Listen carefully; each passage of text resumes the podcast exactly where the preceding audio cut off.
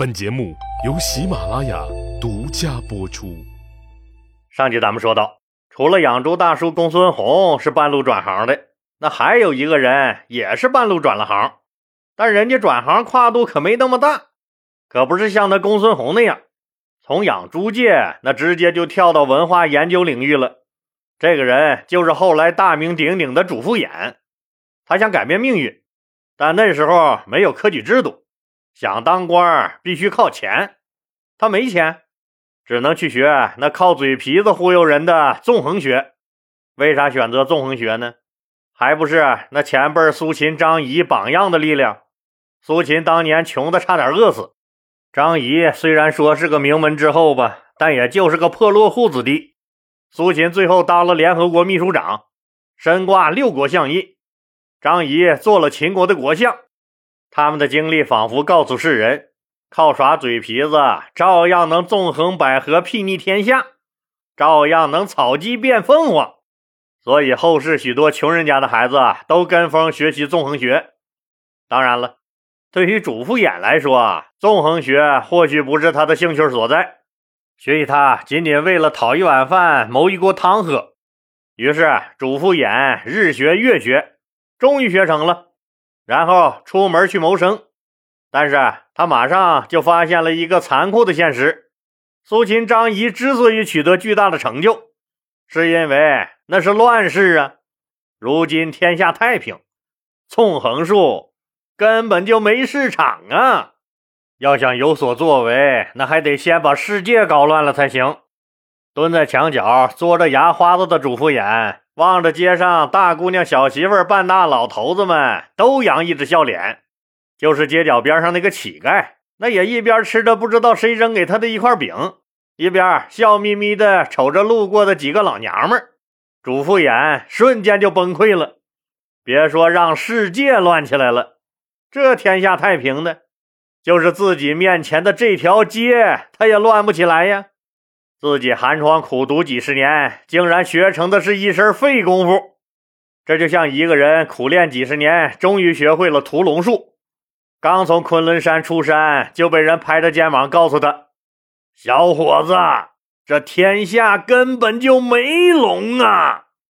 那种孤独和懊恼、沮丧就可想而知了吗？这就像当年老李的一个同学，苦学木匠，主攻方向挣死人的钱。死人的钱好挣啊，一辈子就死这一回，那还要讨价还价没完没了吗？具体就是学习给死人打棺材。这是老李我们那个年代啊，大医院附近那棺材铺子一家挨着一家。哎呦我去，彻底暴露老李我的年龄了，以后再也装不成嫩了。我们那个年代医疗条件特别差，所以他们棺材铺子的生意那好的是不得了。啥时候听见医院里这男男女女撕心裂肺、呜嗷吧喊的哭，他们就极不厚道的偷偷笑了，来生意了呗。等我这哥们儿学成之后，国家开始强制要求火化，任何人不得土葬。他爹都没能用上他打的棺材，也是被装在那个小黑盒盒里了。主妇眼经历了这次惨痛失败后，突然悟出了一个真理。啥事儿咱得跟着国家政策走啊，必须要与时俱进。学习也是一样，必须要和市场需求相结合才行。那市场需求啥呀？儒家思想呗，儒学呀。刘皇帝喜欢这个呀。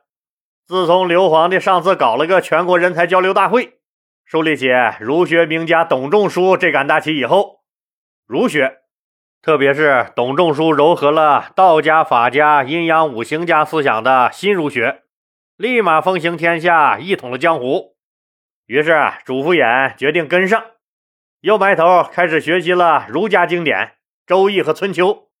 本来他们家就穷得叮当响，再加上他这么一个天天啥活不干的几十岁的大老爷们的拖累，他家更是雪上加霜。那年景不好的时候，经常是吃了上顿没下顿。他老爹老娘是没办法，那谁让自己养下这么个孽障呢？老爹叹气，老娘流泪，可兄弟姐妹们就不客气了，根本不惯着他，话里话外都是挤兑他。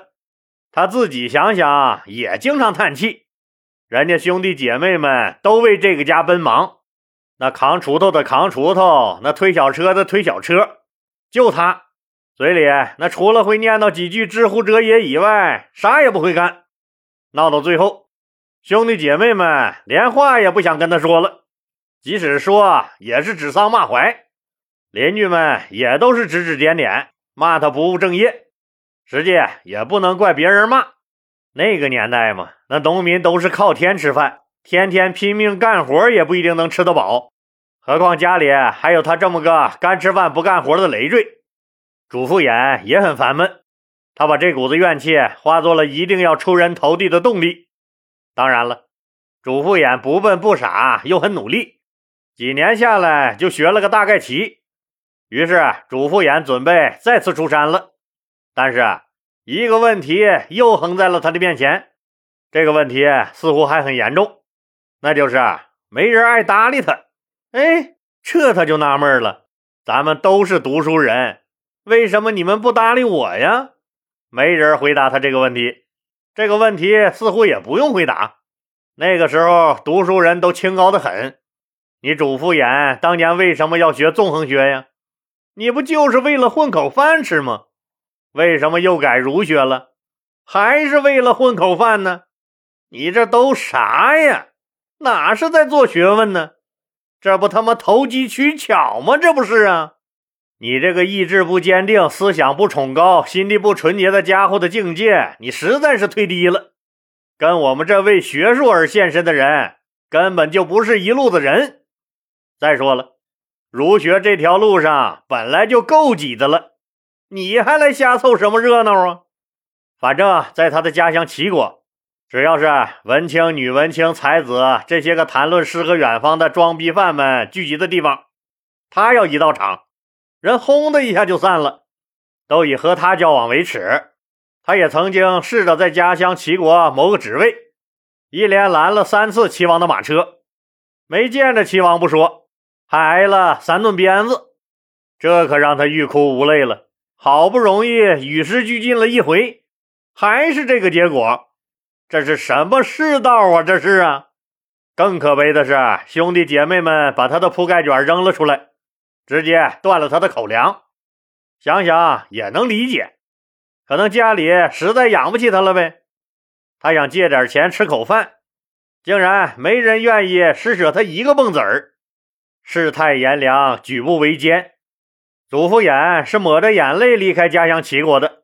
他一边往北走，一边恨恨地发誓：哪天我得了势，我要让你们都死得很惨。他先后去了燕国、赵国和中山国，希望在那里能够找到施展抱负的机会。但他运气实在是太差了，无论走到哪儿，都被人家鄙视。这次北国之行，除了继续遭受挫折和羞辱之外，主父偃仍然是一无所得。什么燕王、赵王，理都没人理他。他只好再次收起悲伤，带着满腔的怨恨和委屈，告别了燕赵，向西而行。他这次的目的地是祖国的心脏——帝都长安。公元前一三四年，餐风露宿、一路要着饭的主父偃到了帝都长安。这次他似乎来了好运气。因为他遇到了好人卫青，老李讲过，卫青是个苦出身，一直在大山里孤独的放了好多年的羊，所以他是最了解底层人民的痛苦的。和主父偃谈了话以后，被主父偃滔滔不绝的言论那唬的是一愣一愣的。卫青读书不多，很羡慕这些嘴皮子溜的人，记得吧？主父偃最早学的就是玩嘴皮子的纵横学。哪能连个卫青也摆不平？卫青见这么有才的一个人，那漂泊了这么多年还是一无所有，就挺同情他的。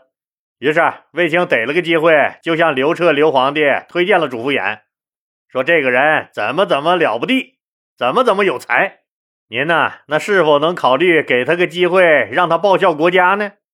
但那个时候汉朝和匈奴还没爆发战争呢，卫青还没领兵和匈奴人打仗呢。当然也就没有功劳了，在刘彻眼里，也就是个小舅子而已。刘彻也知道卫青读书不多，而且人特善良，小学三年级水平就能把他哄得一赖一赖的，还得掉几滴眼泪。所以啊估计他多半又被忽悠了，也就没把他说的当回事儿。这下子主父偃惨了，都攀上皇帝的小舅子都不好使，自己这是啥命啊？自己呀！虽说卫青给了主父偃点生活费，但皇帝迟迟不召见呢，那点钱很快就花完了，怎么办？对主父偃这种吃了今天没明天的西漂一族来说，的确是一个严峻的大考验。没钱了，也只能去别人家蹭饭吃。虽然长安城里大户人家不少，人家确实也不在乎那几顿饭，但人家在乎的是这孙子谁呀？凭啥来我家蹭饭？滚滚滚滚滚滚滚！被人像狗一样驱赶呵斥，穷困潦倒、尝尽了白眼的主父偃决定孤注一掷。咱也别巴结他们，等着这些大小官吏向皇帝推荐自己了，再等我主父偃就被饿死了。他决定自己亲自向老板讨碗饭去。为了人多好壮胆儿，他还拉上了两个同伙，也是求官路上同样失意的两个人，一个是他的邻子老乡延安。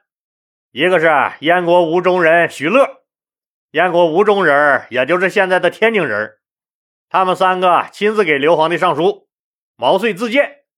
当然了，他这个自荐书可不是简历啊，皇上可没工夫看你这个家庭住址、政治面貌、小学、初中在哪儿毕业那些玩意儿。自荐书就是一篇策论。主父偃他们的这个策论一共写了九条内容，其中八条是关于律令的。也就是法律方面的，对，您没听错，八条都是关于法律的。策论里还有一条是关于北伐匈奴的。主父偃不同意大规模和匈奴交战。可能听到这儿，您就说了：完了，完了，完喽，还是没戏。刘皇帝最主张啥呀？干匈奴，根本不得意你这种反战人士。你和刘皇帝的想法不一样啊！刘皇帝是不会搭理你的。刘彻觉得，虽然主父偃反战，但有些观点说的也比较恳切。况且他关于法律和国家治理方面的观点，让刘彻很欣赏。特别是这个人是小舅子前几天推荐过的，咱还用着人姐呢，这面子得给。所以这个好战的刘皇帝就召见了他们三个反战分子。主父偃一听皇帝亲自召见，激动坏了。早上托人把自荐书递上去以后，这一天忐忑不安的，设想了好多场景。这眼看着太阳就要落山了，还是一点动静没有。主父偃他们三个这个急呀！正在这个时候，宫里传出话来，说皇帝要召见他们。三个人赶紧随着使者入宫。主父偃知道。自己的未来就在这次召见了。不过耍嘴皮子是人家主父偃的强项，人家不但懂得法律儒学，人家还学过专耍嘴皮子的纵横术呢。老李就直接说结果吧。这次召见，主父偃表现的最耀眼，长篇大论整得刘皇帝直点头，那时不时不由自主的就来上一句：“哎，对对对对对对对，哎，就是就是。”哎呀，你说对了，我觉得也是。召见要结束的时候，刘皇帝还握着他的手，对着他们三人说了一句历史上很有名的话：“公等皆安在，何相见之晚也？”意思就是说，你们这些人以前都躲到哪儿去了？为什么让我现在才见着你们？这就是相见恨晚的意思呗。是不是也从侧面说明了刘皇帝很器重他们？他们三个当即都被封为了郎中。这一刻，主父偃眼睛湿润了。多少年的苦苦追求，不就是等着这一刻吗？那曾经受过的苦难，有皇上这一句话，值了。当然了，这三个里最受器重的还是他主父偃。主父偃一看，这上奏章管用，有好处啊。于是每天特别注意刘皇帝的一举一动，刘皇帝在朝堂上说的每一句话，他都默默记在心里。散了朝，回到住处，就苦思冥想刘皇帝今天在朝堂上说的每一句话是什么意思，隐含着什么想法。他要干啥呀？那当然是揣摩刘皇帝的意图上奏章呗。就隔几天一道奏章，隔几天一道奏章。他的奏章一上来，肯定就猜中了汉武帝的心思。主父偃都研究透了汉武帝，能不说到刘皇帝心坎上吗？所以刘皇帝时不时就提拔他一下，时不时再提拔他一下。这一年中，竟然连升了四级，从郎中升到业者，又从业者升为了中郎。临到年底，又被拜为了中大夫，成了当年速度最快的火箭干部。主父偃这颗政治新星迅速窜红，这一下子发达了。可有人却害怕了。当然了，那多数都是过去把他扫地出门和打骂过他的那些富贵人家呗。千怕万怕，就怕主父偃上门报复。于是这帮子人很自觉的来赔礼道歉了，一面痛哭流涕，猛扇自己耳光子。一面从怀里掏出大包大包的金子，主父偃对这些赔礼道歉全都笑纳了。您想，主父偃从小就没咋见过钱，这回才知道，哇，这这这这元宝是这样的，夜明珠，夜明珠，这就是传说中的夜明珠哎！主父偃收钱这事儿闹的是人尽皆知，有人就好心警告他，别太贪。差不多就得了。主父偃丝毫不掩饰自己对富贵生活的向往和追求。他说啊：“我游学在外四十多年，一直郁郁不得志，亲戚朋友不理我，兄弟姐妹们讨厌我，寄人篱下时，所有人都孤立我，看不起我。这种日子我早就受够了。升官发财，升官发财，升了官不发财。”要这官有毛用？人生苦短，我要尽最大的努力为所欲为。今天咱们就留下两个问题讨论，一个是刚才主妇演说的“人生苦短，我要尽最大努力为所欲为”，您觉得这话有道理没？第二个是，假如啊您是主妇演，受了这么多坎坷和冷遇挫折，您还能坚持做好一件事吗？欢迎大家在本节目的评论区发表您的意见，咱们大家一起来讨论。也希望您继续给老李的节目点红心、打 call 和转发到朋友圈、头条、微博或 QQ 等社交媒体上，让更多的人能听到老李讲故事。老李在这儿，谢谢大家了。